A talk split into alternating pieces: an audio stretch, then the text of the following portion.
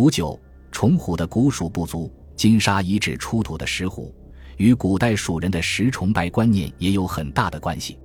我们知道，古代有羽生于石和其子起破石而生的传说，说明夏族就有强烈的石崇拜信仰。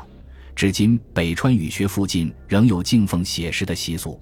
夏族的石崇拜观念对西南地区许多讲羌语之民族和一些藏缅语族曾产生过重要影响。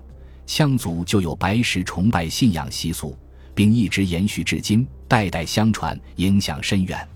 古蜀族同样有着悠久的崇石习俗。《华阳国志·蜀志》说，古蜀时代最先称王的蜀王蚕丛死后做石棺石椁，国人从之。又说，蜀王开明时期，美王薨，折立大石，长三丈，重千钧，为木质，今石笋是也。便透露了古代蜀人崇石的原始宗教意识。在古代蜀人走出岷山，栖息于成都平原之后，崇石习俗依然盛行，流传下来的众多大石遗迹便是很好的例证。此后，开明晚期石牛道的开辟，李冰治水雕造的石人、石溪，显然也与蜀人崇石传统习俗有关。金沙遗址统治者很显然也是一个有着石崇拜传统，同时又崇凤虎图腾的部族。出土的这些精心雕造的石虎，便是崇虎和崇石观念意识与传统习俗的真实反映。这些造型生动的石虎，与金沙遗址同时出土的石雕跪坐人像，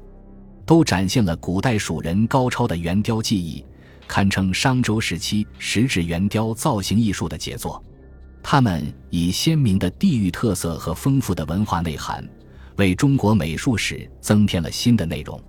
这些精妙的出土实物告诉我们，商周时期的古蜀族在石雕艺术方面已经积累了一套丰富的经验，在形象思维和造型艺术方面具有非同凡响的想象力和表现力，并能够巧妙而熟练地将他们的宗教信仰、精神观念和传统习俗灌注其中。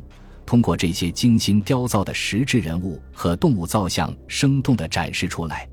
如果说三星堆青铜造像群揭示了古蜀王国青铜文明的灿烂辉煌和大型铸造艺术的非凡成就的话，那么金沙遗址出土的这些石雕人物和动物造像，则进一步显示了古蜀族在石质造型艺术方面的精妙造诣，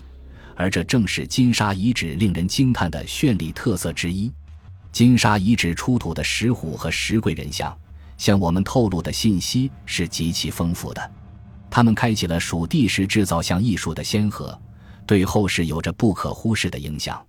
他们所体现的崇尚习俗也影响深远，在后世仍有广泛流传。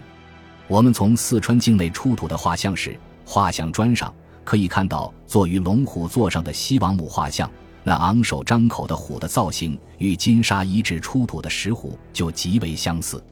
在河南、江苏、山东等地出土的画像石画像砖上，西王母大都坐在平台、方座或斗形悬圃之上。我们知道，三星堆青铜神书上铸有神龙，金沙遗址出土有石虎，都是古蜀族的崇奉象征，将两者巧妙地演化为西王母的龙虎座。无疑是蜀人在信仰崇拜意识方面富有创意的发挥。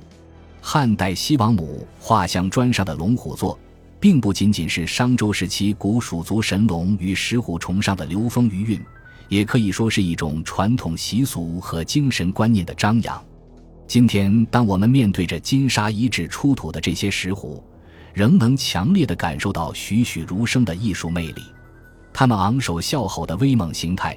也仿佛具有一种穿越时空的力量，在震动着我们的心弦，使我们对古蜀时代的祭祀活动和社会生活产生丰富的联想。